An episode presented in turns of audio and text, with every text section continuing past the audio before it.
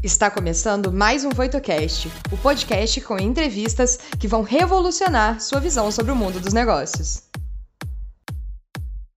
Olá pessoal, sejam bem-vindos a esta websérie.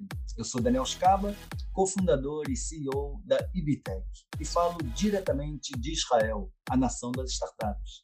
É com grande prazer que acompanharei vocês nessa imersão ao ambiente tecnológico, inovador e disruptivo que temos por aqui. Sempre com convidados experientes e interessantes, e cada episódio diferenciado, visando vocês que adoram o mundo de empreendedorismo e inovação. Olá, sejam muito bem-vindos e bem-vindas. Eu sou a Bárbara, Head de Conteúdos e Inovações na Voito, e vou trazer os principais insights que vão ajudar você em sua jornada, complementando sua experiência. Nos encontramos no final do episódio. Até lá! And now, people, I would like to invite Mr. Jonathan Berger. Jonathan is an industrial engineer from Tel Aviv University here in Israel and has an executive MBA from Kellogg School of Management. He's director of Copia Agro and Food, a very unique VC that invests in outstanding technology developed by the leading research institute here in Israel. And and that's what we are going to talk today. He's the CEO of the, the Kitchen Hub, a food tech incubator here in Israel. Oi, Jonathan, tudo bem? Como vai você? Tudo jóia, Daniel. Muito obrigado. Jonathan, it's a great pleasure to have you today. And Jonathan, let's start with you. What have motivated you to follow the path of disruptive innovation? And why did you choose to follow this path with the Kitchen Hub? I, I, I have to admit that uh, not only it excited me when I started, it excites me every morning when I wake up.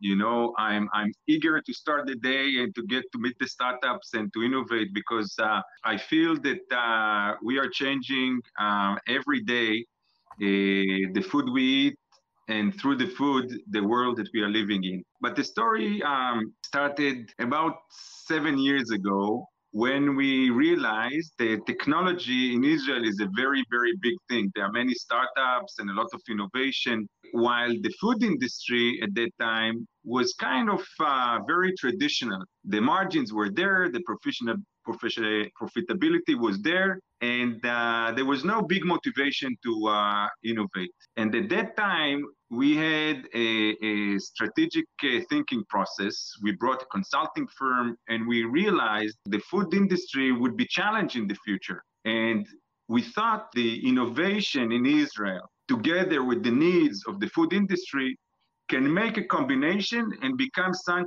something that is called food tech. That was a new term at that time. Nobody talked about food tech eight years ago. We thought about tech like there was high tech in Israel, you know, IBM, Google, Facebook, they all have their innovation center in Israel.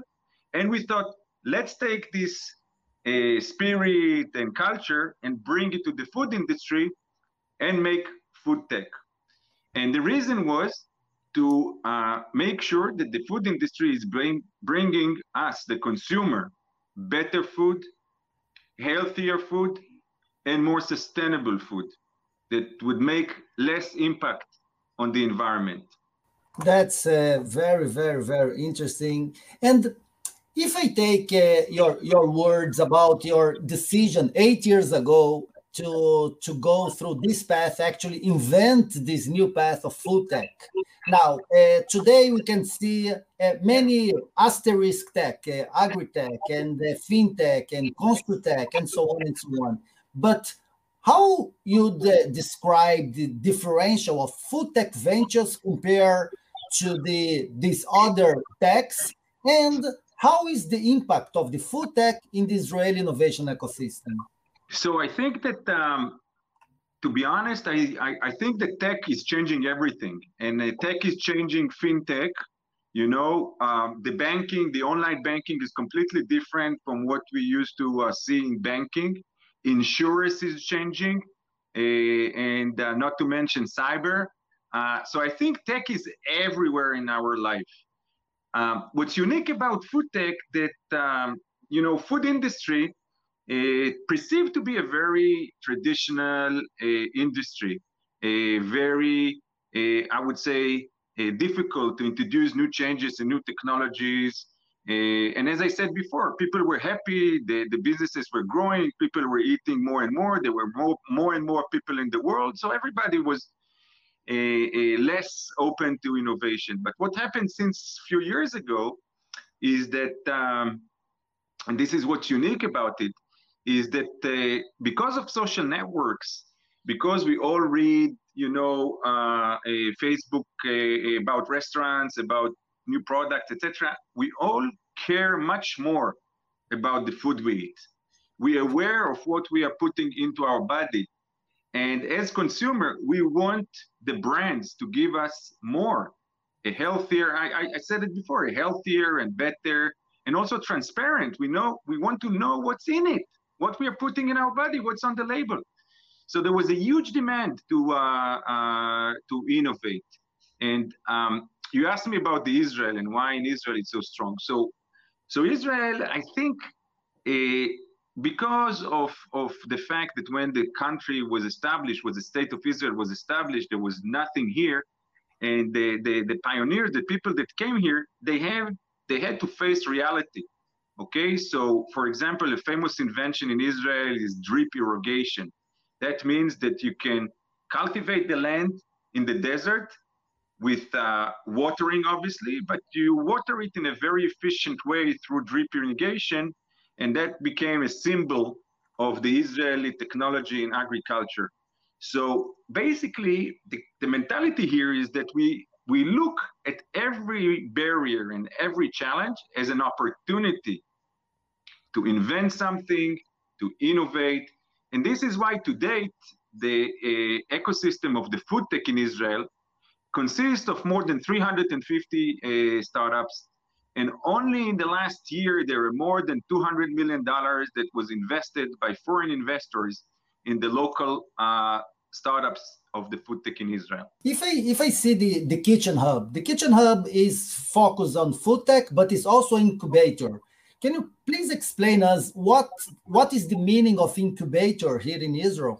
You know, we like to call it uh, companies builders rather than incubator. And we measure ourselves. Um, I would give you an example. Let's assume that you have a startup that is doing, let's say, a special plant-based cheese, and you are three people, and you uh, you want to uh, invent this product, and uh, you're going to raise funds. And let's say that you find a friend or even a micro VC, and you got the hundred, uh, sorry, the million dollar investment. Okay, now what? There is so much uh, things to know about how to start a food company, uh, how to um, uh, get the right product market fit, and how to get the regulation, and how to get the scale up in the processing of the product. Remind you, you know, you start with something that you played in the lab, but you want to produce it in a scale, in a mass production. So all the equipment. So there are so many challenges. And I'm not talking about IP and regulation and the uh, business development and planning and all that. So what we did in the kitchen, we developed a manual that takes you as an entrepreneur from A to Z in building your company. And the Z meaning you are successful to bring the company to a stage that is fundable by a follow-on investor. And we measure ourselves, Daniel, according to how much money was invested in our companies in the A round. So we are seed round and we build companies and we bring them to the series A round. Are you familiar with seed and A? I am, but maybe the our audience less. So please. Seed money is the first money that the company is getting. And usually the valuation, the value of the company is around 1 million, 2 million. Let's say that the company worth 2 million. And let's say that you get from the investor half a million. That means that you give the investor 25% of the company and you the entrepreneur is get is live is left with 75% of the company. So these, these are the numbers um, of seed round. And there are seed investors. Those are investors that know how to put $500,000, okay? When you talk about A round, you're talking in companies, and again, it, it differs from Israel uh, to, to Silicon Valley, for example, seed round is much more expensive. But let's say in Israel terms. And in Brazil is less. So uh, Israel exactly somewhere in the middle, yes. 10 million reais is probably, uh, and anyway, so A round, you're talking about a higher valuation, around, you know, 10 or 15 million, a, a higher check, usually three to five to eight to 10 million dollars and different investors, investors that are funds, $100 million fund, $200 million fund, that for them, they write checks of 3 million each, etc., etc. So think about a, a company builder. They take three people with basically just an idea, okay, or proof of concept, and work with them uh, all the way to build a company that is eligible to raise funds at a much, much higher valuation. Now you would ask me, how do we do that? So we have four parts of this company building capability of ours. So the first part is the space. So we have a space, office space, lab space that all the entrepreneurs sit together, they help each other. And even during COVID time, we were able to continue and come to the space and work together under the, the, the right protections. And I can tell the audience that this is amazing space because uh, I've been there a few times and this is amazing place. Thank you, thank you. So this is the first component. It's a very important. So you're not you're not alone in the garage or something like that. You meet other entrepreneurs, you exchange ideas, etc. Now the second component is the kitchen team. So we have about seven or eight people on the team, and we work with the startups on technology, on finance, on business development, human resources, a, a regulation. The third component is Strauss Group. So Strauss is the second largest food company in Israel. And Strauss, I think people know them very well by Três Corações. Uh, Três Corações, exatamente. Partner do Três Corações no Brasil. And we are helping the startup through bringing all the executives from Strauss to work with the startup. For example, a startup that about three hours ago went public in Tel Aviv. It's called Flying Spark a startup that is doing insect protein and now it's traded in Tel Aviv Stock Exchange. Flying Spark came to me and they said, Jonathan, I have an important meeting with an investor. Can you help me with building a good business plan to convince the investor? And I said, you know what? I would give you the best. And I called my friend at the finance department of Strauss Group this is a 2.5 billion US dollars company. And I talked with my friend at the finance department and I said, listen, I need your help to help Flying Spark build a financial plan. Now, this guy is building financial plans for 2.5 billion US dollar company. Okay? So he knows how to make a story, a financial story. And he was working with Flying Spark at no cost for about 20 to 30 hours. Wow. And not only that, in the presentation to the investor, he came to the meeting. And every question the investor asked, the guy knew how to answer because he built this plan. So this is the third support that the startup is getting, the professionals from Strauss Group. And the fourth support, these are the global network that we have in the kitchen, in Strauss. So for example, PepsiCo is partnering with Strauss in North America and Sabra. Tres Corações in Brazil. Haier in China. Danone, the dairy company in Israel. And all these companies are supporters of the kitchen. They are on our advisory board. So when we have a startup that is developing, for example, Better Juice, that is developing orange juice, reduced sugar. They work with Brazilian companies and also they work with global companies that we, the kitchen, connected them to because of our network. So again, the space, the kitchen team, the Strauss executives, and the global networks of partners. That's this right. is how we build companies. That's very interesting. So there is one point that you didn't mention is the government, the government support or the government direction in this food tech industries in in, uh, in general. So actually, I, this isn't a question for you. Do you see the government giving a support direction to the food tech world here in Israel? Very much so. So um, the Israeli government is putting huge amount of money in innovation. They established a group which is called the Israel Innovation Authority. This group is giving uh, support, financial support, to uh, Israeli-based startup in all areas. And you know, Daniel, if you take the uh, money invested in R&D as a percentage of uh, GDP per capita, okay, gross domestic product per capita, GDP per capita, the uh, invested amount in R&D on a per capita basis is the number one in the world. It's 3.4% of GDP per capita is invested in uh, food tech, in uh, sorry, in technology uh, and uh, innovation in Israel. So the Israel Innovation Authority plays a major role. They co-finance the startup with us.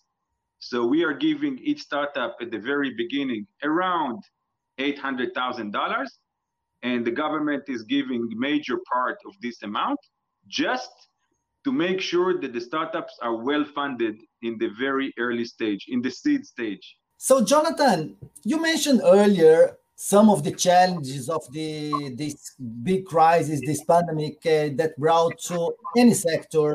Can you tell a little bit how you guys, how you did with these challenges during the pandemic and how the food tech world was impacted by that? Sure. So um, I think that one of the interesting uh, phenomena that happened during the pandemic, consumer connected um, animal-based protein with the pandemic. Not all of them, not directly, hmm. but the numbers show that because what happened in China and whatever reason, there was a, a significant re, a reduction in the consumption of animal-based protein. So this is steaks from cows, basically, and chicken, etc. And that gave a huge boost to the alternative protein uh, protein industry. Um, we are very proud to have in the kitchen numerous startups of uh, plant-based meat, cultivated meat, plant-based egg, plant-based uh, dairy product. And that gave our startup a huge boost uh, towards solving the needs of consumers that want to move from an animal-based diet to a plant-based diet. There, there were a few other things that we saw uh, during uh, the pandemic. The other one is a vertical farming. So we do not have in the Kitchen Hub any company that do vertical farming, but this is something that also uh, benefited from that because you know with vertical farming you don't have to ship the product. In the beginning of the pandemic, the logistic was problem, so we can just produce the product near near the place you consume them, and it's also safe safer the uh, startups that do uh, delivery, delivery of food, delivery of grocery, automation of delivery also uh, benefited from the, still benefiting from the pandemic. It's not over yet. So there are few areas that uh, uh, really, uh, I would say, gained interest due to the pandemic. From our perspective, plant-based proteins. So, uh, Jonathan, now we got some interesting questions from our, our audience, from uh, Voitto students. I would like to address them for you. And first of all, you just mentioned earlier the Flying Spark, and congratulations by their uh, IPO. And uh, so, could you please tell us some of the most interesting uh, companies from the Kitchen Hub. Daniel, you visited us and you know that uh, we have uh, 19 companies. Uh, hopefully, hopefully uh, in the next month we would have the number 20. We would make a big celebration. Um, we saw about 820 uh, opportunities uh, to select the best 20. so it is a lot of work. Uh, I can share with you some of the uh, interesting things, um, but with your permission, I want to start with something that uh, relevant to Brazil. And you know, uh, we are all concerned about the Amazonia and the the forest in the Amazonia that are being uh, cut and burned in order to make uh, land available for soy and corn. So this is a, a very, a, I would say, major threat uh, for climate changing that we take the, the, the, the, the forest and convert them to food for animal. And, and we have two companies that are replacing the animal-based meat. And uh, we are really optimistic, really optimistic. So I cannot share everything that is going on and they, but the first one is called uh, Aleph Farms, and Aleph is making a cultivated uh, meat that is a meat that is grown out of the cow. Basically, you take few cells from the cow. Obviously, you are not killing it, you're not hurting it. You just take a, a few cells, you grow them in a lab, and with the right process, they become a steak obviously i'm obviously i i oversimplifying and it's a much more complicated thing uh, but uh, this is what Aleph Farm is doing. And about I guess our, I guess our Brazilian audience uh, might uh, know this name by now because a few weeks ago, just BRF, this huge Brazilian company, announced their partnership with uh, Aleph Farm. Me too. And I can also say that we, we are proud in IBI Tech that we are part of these uh, conversations. So we are very proud as well. And we think that the collaboration between Aleph Farms and BRF uh, is not only good for Brazil uh, yeah. consumers, but it's good for the world. And um, we really think that uh, thanks to this technology and thanks to this company that we would eat more and more meat that is not using cows we would be able to reduce the uh, gas emissions. And you know, Daniel, the, the amazing number is 25% of total gas emissions, this is CO2 and others, are coming from the food industry. Wow. It is more than the gas emissions coming from all the transportation. Okay, food is, is a major contributor to uh, to the pollution of, of uh, incubator gases and, and global warming.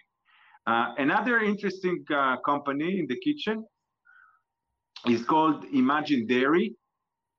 And Imagine Dairy is a same, same by different.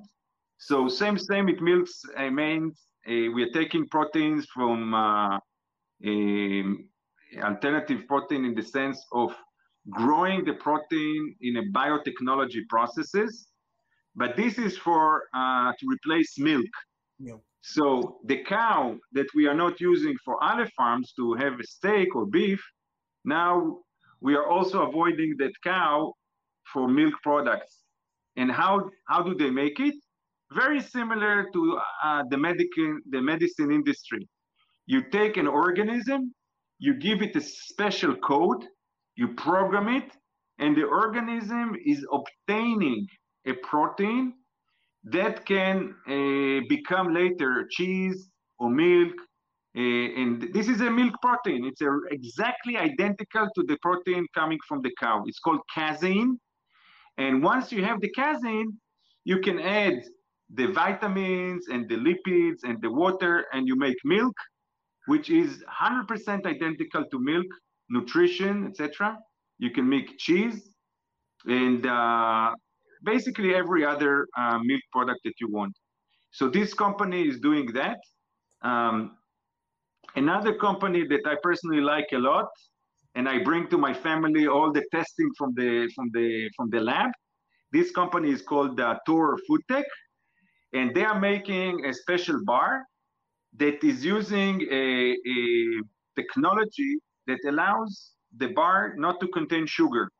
Wow. So every other bar that we are eating usually contains sugar to bind the the ingredients. So, for example, in the U.S., uh, there is Kind Bar. It's a very nice bar in transparent packaging, but it is using sugar to combine the ingredients. So it contains sugar, but it also masks the flavor. So when you give a bite, it's sweet. You don't know exactly what you're eating. Torr Bar has a special technology that press in a very high pressure all the ingredients together into a bar, and then you eat it. So all the nutritional values are there, and the taste is just great. You feel like you are eating the grape or the nut or the fig, and it's so natural and it's so tasty. So every time that I bring some samples uh, from work to home, in less than two minutes, everybody's just eating everything. So it's really a great. Uh, and and um, the last company, which is really an amazing company, and I think you met them, is called Amai Protein. So the story goes like that. In Africa, there is a special flower that has a, a some a protein that is growing on the flower, completely natural. This protein is 3,000 times sweeter than sugar. And it is used in order to attract the animals to eat it and then something. Mm-hmm, mm-hmm. Now, this protein is manufactured by Amai Protein and is used in the beverage industry to replace sugar. So they are not taking it from the plant because it is uh, very, very rare, but just, just duplicating the protein in a biotechnology process and provide it to the PepsiCo of the world, to the Coca-Cola of the world, and other large companies to replace the sugars in a, a beverages. So these are four interesting companies. I like them all. They are all gonna go uh, very far. You will hear about them, uh, and we have uh, more coming.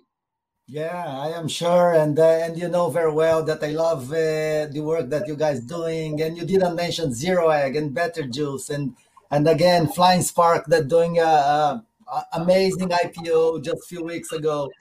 So, uh, Jonathan, I would like to thank you so much, so much for being with us, inspiring me, inspiring the audience, and actually bringing a lot of hope and light of the future of the food in the world. Muito, muito, muito obrigado por estar aqui com a gente, Jonathan. Obrigado você, Daniel. Obrigado, Venti.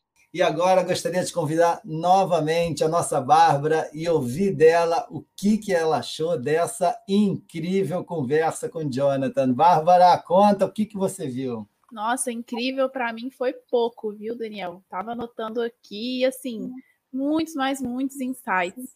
E eu achei muito interessante também esse, essa última empresa que ele estava comentando, né, sobre a barra de chocolate sem açúcar, que eu sou diabética, então é realmente algo que a gente observa que existe, sabe?